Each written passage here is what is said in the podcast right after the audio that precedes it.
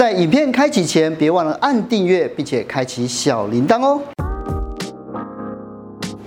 在步入四十岁的人生中场，还有许多朋友在家庭事业两头烧，但投资达人剑拔辣却早就在三十八岁那一年达到财务自由。不是花你八年的时间哦，这边从这边到那边花不到你五个月。我假设你一百万来讲的话，就是一百万，你在五个月变成一百三十万。不仅能提早退休当全职奶爸，资产仍持续的年年增值哦。今天就让他来教你简单一招，让你在基金、股市里面两头赚。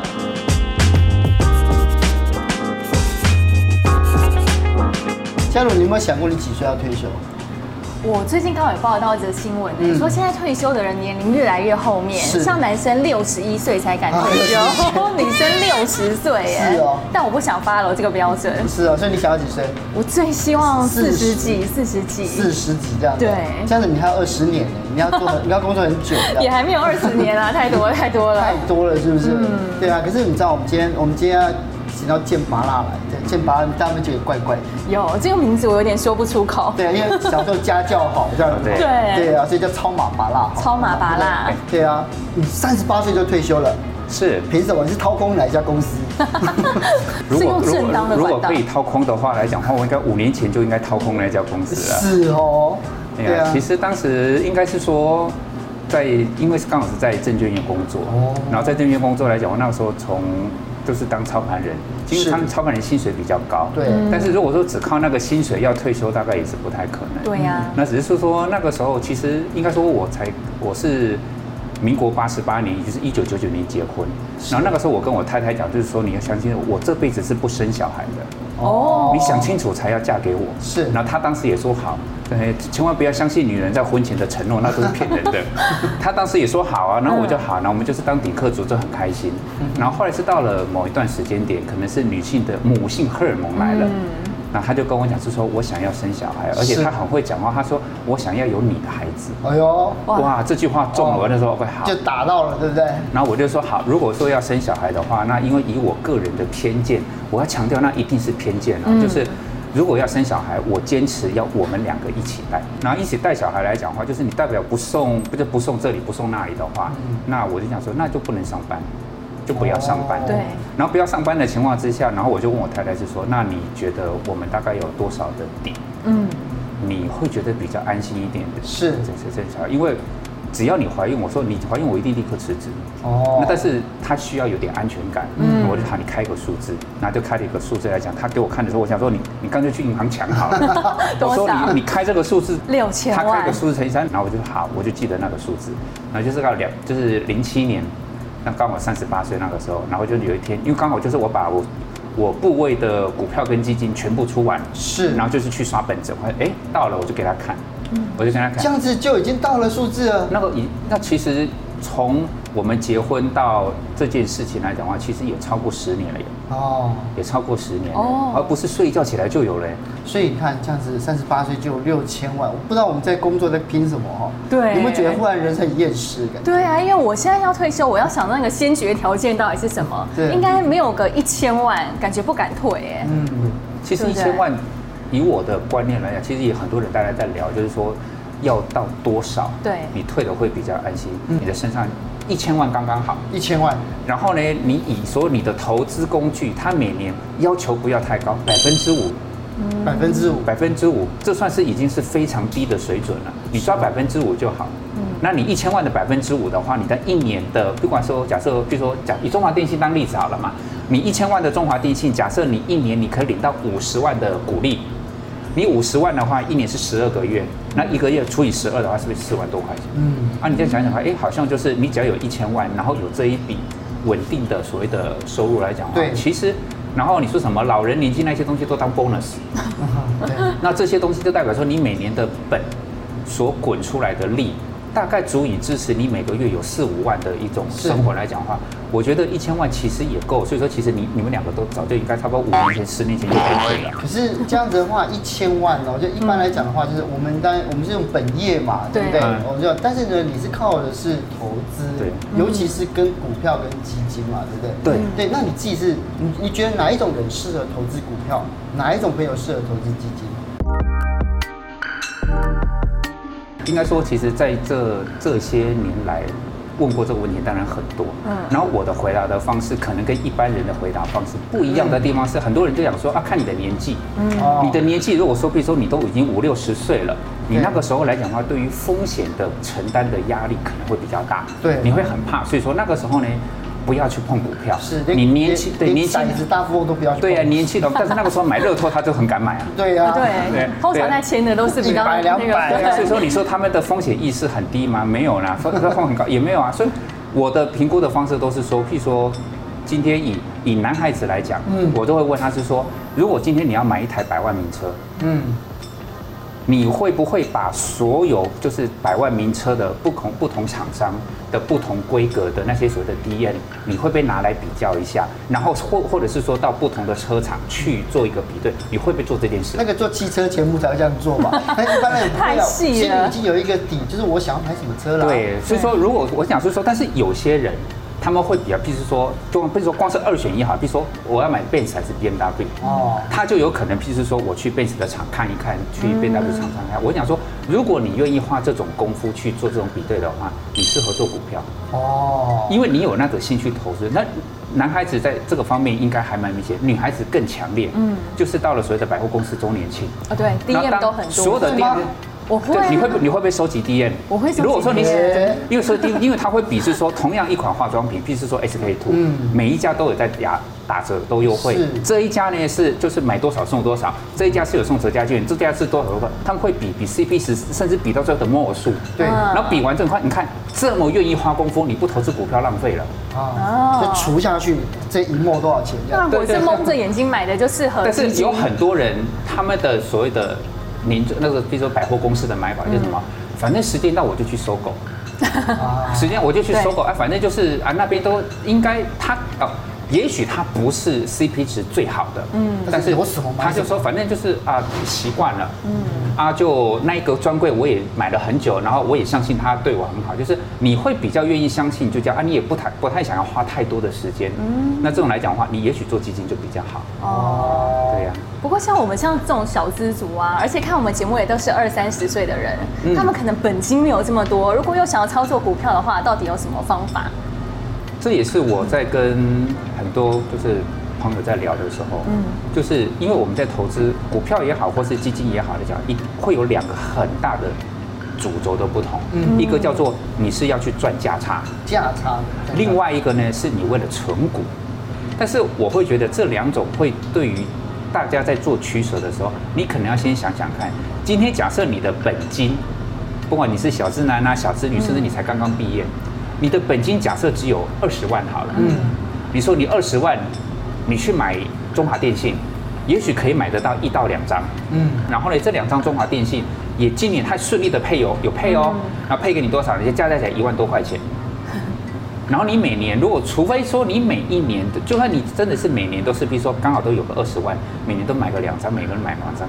你用那个所谓的他每年多送给你的那个一万多一万多一万多，你一万多给你赚十年也才赚十几万。所以说，如果说你要靠存股来去累积你的所谓的那个一千万，我会觉得你不妨把一千万赚到了之后，你再来去做存股的动作。你需要的是累积你的。原始的财富是，我会比较鼓励大家，你先试着做价差，先试着做价差，先是因为是因为如果说以所谓的存股的报酬率，基本上大概都是抓个位数，嗯，百分之五、百分之八，嗯，算是还不错的，高了哦，对，算是很厉害的。但是如果说以做价差来讲的话，就是你用比较。合理或是适当的方法来讲的话，你价差的所谓的投资报酬率，你当然就会比较比存股还来得过。就等于是说，假设你一百万，如果顺利的话，你经过三五年，从一百变成。一百五、一百八、两百，其实那是比较有机会的，是比较有机会的。对，因为我们大家都知道，就是这个超码芭乐，对，它最重要的、最厉害的就是它看 K D 线的方式跟我们不一样。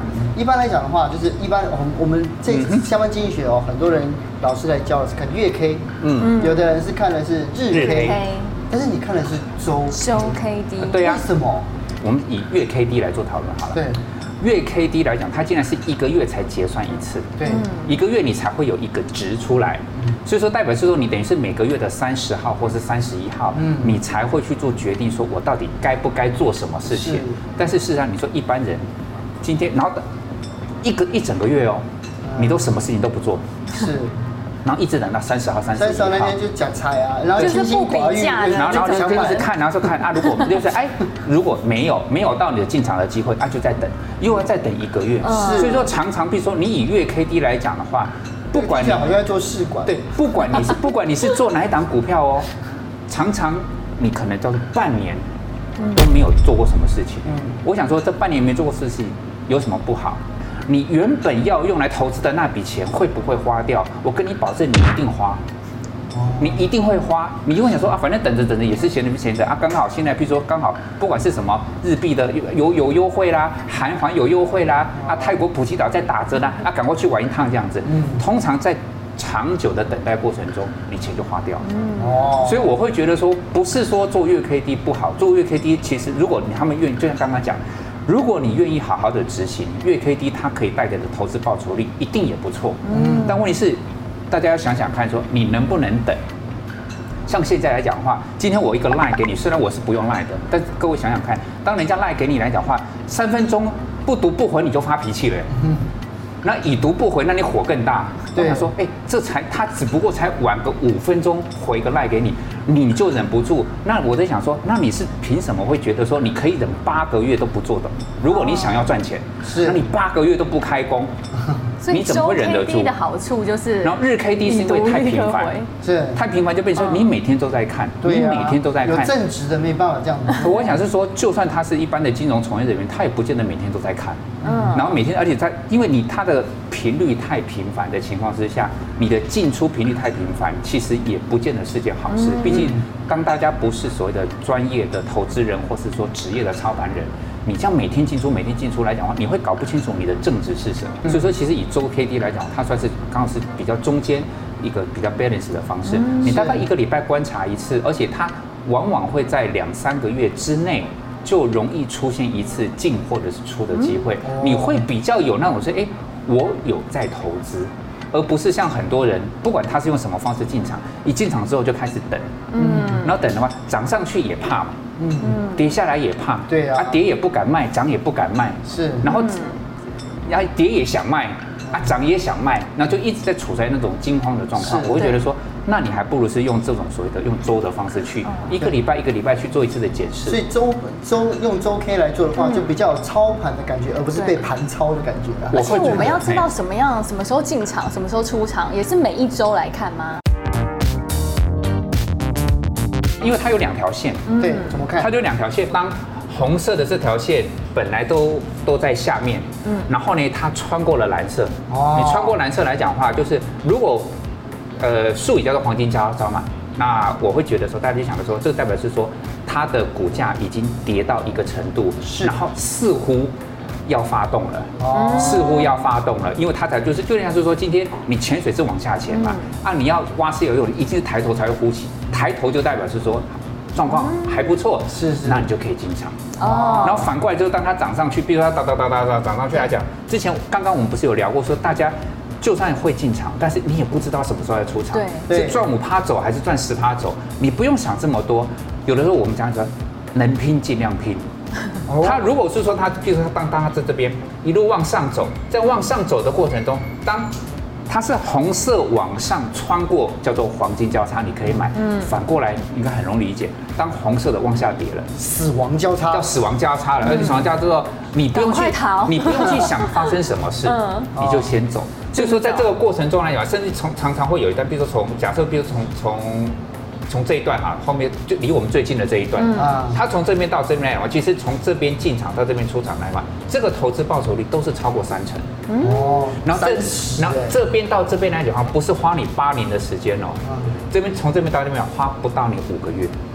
不到五个月，对，不到五个月。所以说来讲，我假设你一百万来讲的话，就是一百万，你在五个月变成一百三十万。当然，我们不去假设说你把把，我也不会假设说我们把把只要一进一出都是三十趴，你绝对不要相信是说只要我进场就绝对会赚钱。那你就大概准备准备被抬出去。就是你只要进场，假设我们举个例子，你进黄金交叉的时候进场，嗯，你买的价钱是五十块，你就你就抓百分之五停损，百分之五就是五十块的百分之五就是两块半，也就是说四十七块半。嗯，当你在进场之后，到某一天，你是期待它一路涨，你是期待它从五十块涨到八十块了，对，你是这么想。但是如果事与愿违，你五十块进，隔了两个礼拜之后，它没有涨上去，它下来跌，某一天的收了盘，它跌到四十七点四，我们是四四四十七点四，就是破了四十七点五嘛。对，我就建议你出来，就出场了。但台股没有一千多档，对不对？对。那每一档都适合用周 K 吗？当然不啦。哎，当然不啦。要怎么看？因为我会觉得，第一个就是它的有些个股，因为它的走势。可能是比较牛皮，比较不动。那另外一个是我认为更重要的原因，就是说，当大家在做投资的时候，不管你是二十岁还是五十岁，如果说你是初初踏入这个市场，或是说你之前在操作的时候来讲没有那么的顺，我会比较建议大家说，因为现在有官方帮我们认证。台湾前五十大的好股票，零零五零，你就是你不一定去买零零五零这一档，嗯，但是零零这零零五零这一档，它就包含了五十档台湾官方甚至是国际认证的好股票，它它的成分股就对了。对，你把五十档成分股抓出来，你真的觉得好像对它有一点点印象的，应该不会超过二分之一。哦，你只是觉得就是可能好像曾经在报纸上一闪而过的那个，其实你也不太有概念。是，所以你大概就先挑，就是说比较。你能够信，就等于是它不但是官方认证，而且你对它还有一点点感觉的哦。对。然后呢，可能抓出了不管是五档还是十档，然后你把这五档十档的所谓的周 K D，你拿出来看一下。如果说它的周 K D 会像像像这样子，它比较有那种明显的上上下下。嗯。因为有些它的那个周 K D 它会比较比较窄。它是比较那种狭对啊，有一个那种几乎是这样在一起的，像那 像那一种东西来讲的话，你一看就知道说，那这样子黄金交叉，就等于说我今这个礼拜黄金交叉，下个礼拜就死亡交叉，因为它太密。像这种东西，你用眼睛看都可以看得出来的，你就可以说，那这一点不太是这一档。它虽然是官方认证的好股票，但是因为它的所谓的周 K D 的特性，不是像我们现在看的这档这么明显，你就说，那你先不要去碰那一种不明显的，因为不明显的。你都知道它不明显，你还要做？嗯，那你就挑战，那，这种说实在的，像我用他们，我跟他们说，像这支你看得懂他们？他说看得懂，嗯，看得懂啊什么？他说这个时候买啊，这个什么？哦对，好，你懂，他就这样照做。啊，但很多人也迷信，比如说像台积电啊这些科技股，他们明年开始说每一季都要配息哦。对呀。对股民来说，到底是好还是坏？像之前我们有请到几个老师，他说这个是好事，都是好事吗？对啊，这是好事，可以领四次股息。对呀，听起来也棒啊，对啊，是棒的吗？如果台积电宣布，我每个礼拜配一次，你觉得好不好？我觉得不好。每个礼拜？为什么？因为我觉得一个公司它要研发的基金，嗯，它它如果把这些钱利润都分赚了就分，赚了就分，那它就没有办法去开发。所以说，如果说今天假设以配息的角度来讲的话，它一年配个多次叫做好事的话，我想说，那一年配个五十次，你为什么又不满意了呢？大家会开始觉得说，哎，对，好像。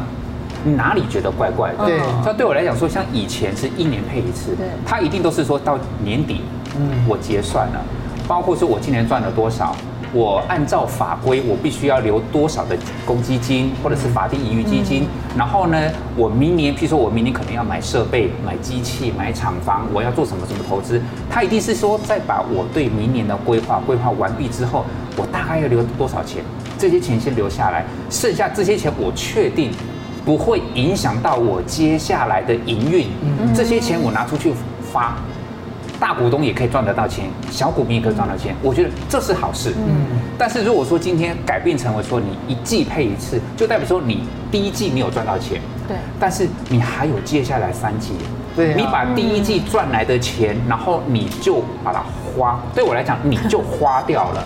你在花掉的情况之下，那接下来的变数，尤其是像电子股，他们所谓的不管是产品还是技术，它的变化的速度是这么的快，在这么快的情况，现在连传统产业他们的设备的那种更新的速度都非常的快。结果你本来是一年要做一次妥善的规划，现在变成不行，你每一季你都把，比如说这一季你赚了两块半，你要配了两块钱出去，那就代表说你只能留一点点。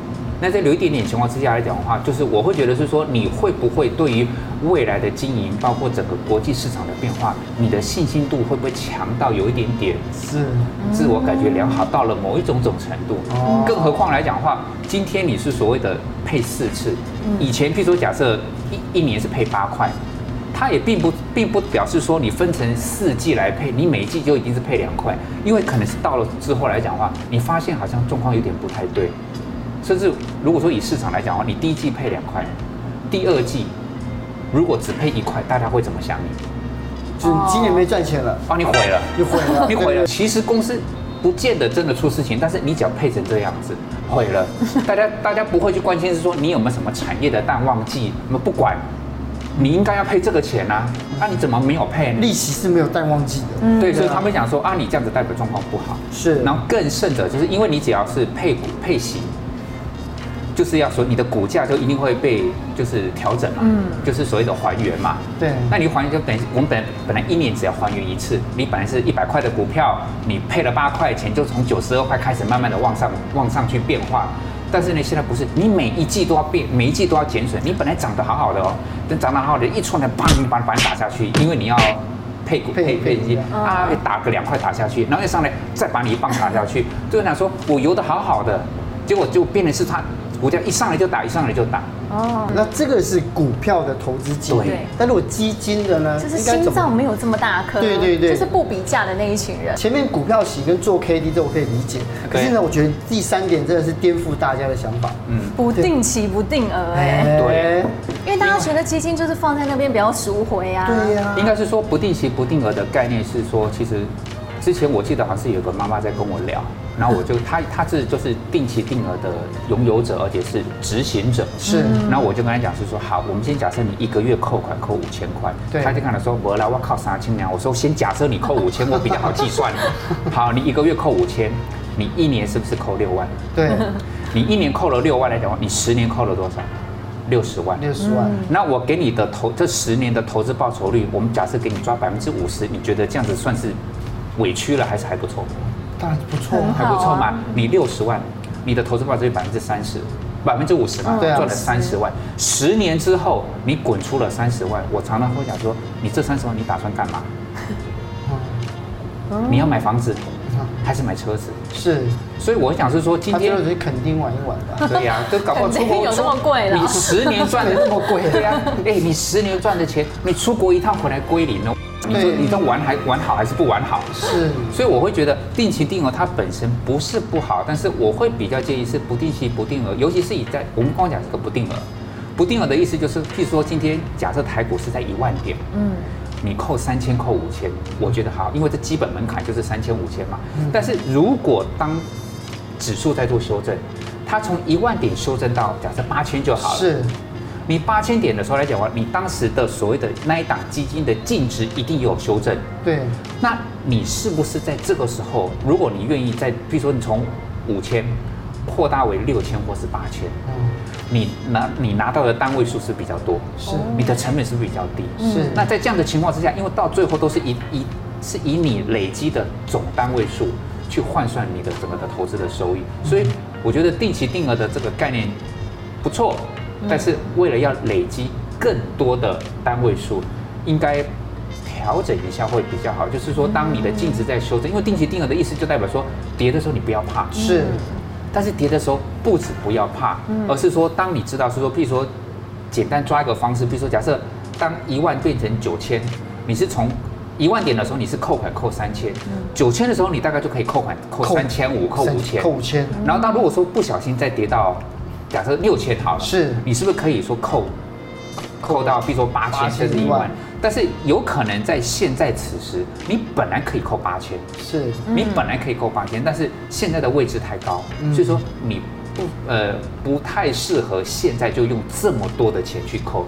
你现在先扣个三千，就是你有参与有参赛权，才会有最后领到果实的机会。但是当比如说你本来可以扣八千。我现在这个位置太高了，我先扣个三千。你五千干什么？不是拿去买包哦，五千是这个是你的投资的基金。当市场如果真的往下修正，你会真的是说，哎，我不但可以扣五千，我可以扣八千，甚至我之前我把之前的累积的金额加进来，我一个可以扣到一万块。当净值越低的时候，是对于定期定额投资人来讲，那是一个最好的机会。是，而这个机会如果还只是采取定期定额，还是同一个额度来讲，我会觉得可惜，不是不好，是可惜了。那我们要怎么挑选呢？如果说以做股票来讲的话，就是我们先以官方认证的这五十档，对，然后去先把它挑出来，然后挑出来之后来讲，是不是看看他们的所谓的周 K D 它的变化的幅度算不算比较有明显？对。那我们用同样的逻辑，我们拿来去看国际市场。嗯。今天比如说你先打开美国，美国来讲，不管说你是要看道琼还是看纳斯达克，没关系，你就先打开看，打开看了之后，你就发现，比如说假设道琼或是纳斯达克，像这个是日本，嗯。像对日本来讲的话，我常常会开玩笑，我说现在日本，我我曾经还问问过很多金融专业从业人员，说说，请问日本的首都在哪里？嗯，然后他们他们就讲，他们讲东京，我就说你不知道日本的首都改成 Okinawa，你不知道是不是？他们吓一大跳，说什么时候改的？我是说，我是说安倍三支箭的第四支箭，他就是要改变首都，就是我讲的跟真的一样，他们当真。我想说，我说你到底有没有在研究日本？但是他们投资日本的对，就是就是今天很多人在讲，是说我投资国际，嗯，好像是必须要对国际市场的那种所谓的脉动掌握得非常的清楚。是，我想是说，如果你连台股都不太能够有机会掌控，你是怎么去掌控到？所以，比如说巴西首都是哪里，你可能都讲不出来；印度的总理是谁，你也叫不出来。那你怎么会觉得你有那些美国的时间去研究这些国际市场？但是你用这个方法，比如说你看日本就好，也是一样。当你发现说也是一样啊，周 K D 啊，黄金交叉，对，好，你就去买，是，你就去买日本的，不管是买日本的基金还是日本的 ETF，我会比较建议是买日本的 ETF，因为它就比较跟这个的走势会比较贴近。那你就反正一进一出，也是一样啊，一进一出，一进一出，像这边这边从出场到进场，这边这大这里是大概是等比较久的一次，大概等了差不多六个月吧。嗯，再再一进，你看从这边到一进一出，其实这个时候在进场的时候，我们平心而论，我们这样子，如果把后面挡住，这边看，嗯，你看前面这一段来讲，你会不会觉得其实日本的股价已经到了高档？对呀、啊，对，然后在正常的情况来讲的话，就是居高思维的心情就出来了，嗯，你就会觉得说这个时间点来讲，你还出现了一次所谓的黄金交叉，这个时候要买吗？不好吧？嗯，按照纪律做，对，啊按照纪律，你后面再。因为怎么怎么又上去 啊？怎么又上去啊？怎么又上去了？而且这也不用了解日本的脉动。对，甚至日本的首相是安倍晋三，安倍晋八，对你来讲一点关系都没有。你只知道是说，不用跟他有感情，对。所以说，比如说日本的，哎，看完之后来，哎，我来看看泰国。像我其实在家里面来讲，因为我怕我我我太太都闲着没事干，我就说你来按。然后就我说我说哎，去看泰国，他就按泰国。然后我我就问他说，泰国现在可不可以进？他看一看，不行。我说为什么不行？因为他还没有黄金交叉。OK，好，换巴西。他就是前、哦、你们就靠着这样环游世界。前前几个月啊，前几个月他，然后他看，哎，巴西好像有，我就说那就买他。他之前几年前我们第一次在这样子互动的时候，他会有点紧张。他说就这样啊，就这样子，你就叫我把钱丢进去啊？对呀，我就跟他跟诈骗集团没。我就跟他讲，就是说，我说丢进去。赢了算你的，输了算我的，这样你可以接受吗？哦，我可以接受。他就说 OK，好，他就他就他就买进去。他有执行他的纪律，然后就当中的，就说巴西后来出场的时候，他那一那一把他好像是赚三十二还是三十四趴吧，这数字也。那他他就很开心，然后但是开心完之后，他马上就发脾气。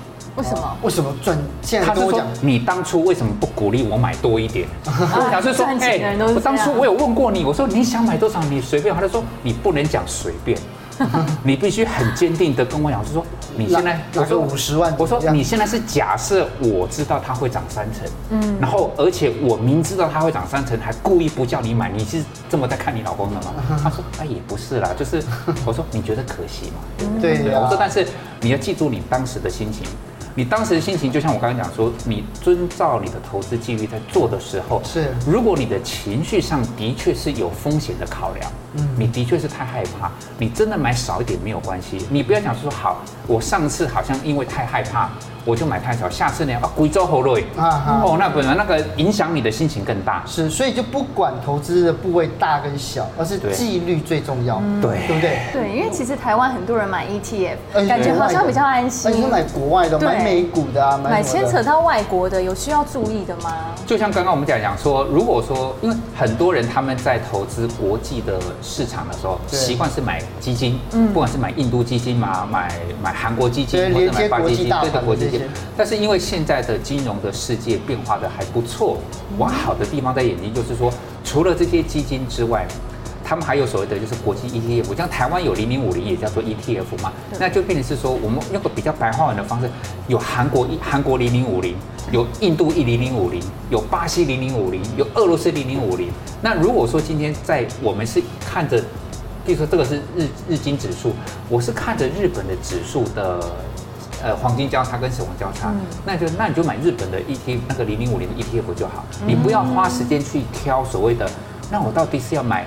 这家公司的日本基金还是那家公司的日本基金，你如果也分辨的不分辨不出来，那你就不要分辨，就不要分辨。那你就买，比如说就是在美国交易所都一定有所谓的日本的零零五零，类似那一种，你就买它就好了。而且外买啊，还是在台湾买？在台湾的任何一个券商，你就可能去开个户，然后就是说，因为就等于说，你就刚才讲说，我要买的是，比如说我要买美国的 QQQ。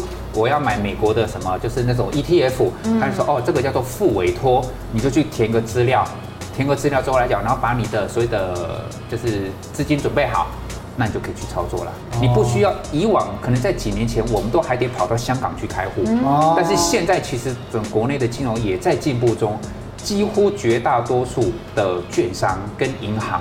都可以让客户直接开一个副委托的账户，你就可以开始做这件事情哦。但我觉得这看周 K 这个，无论是股票、基金那种，都很方便。对对对对，今天又学到很多。不会不会不会，跟大家分享一下。下次一定要再挖一些，对不对？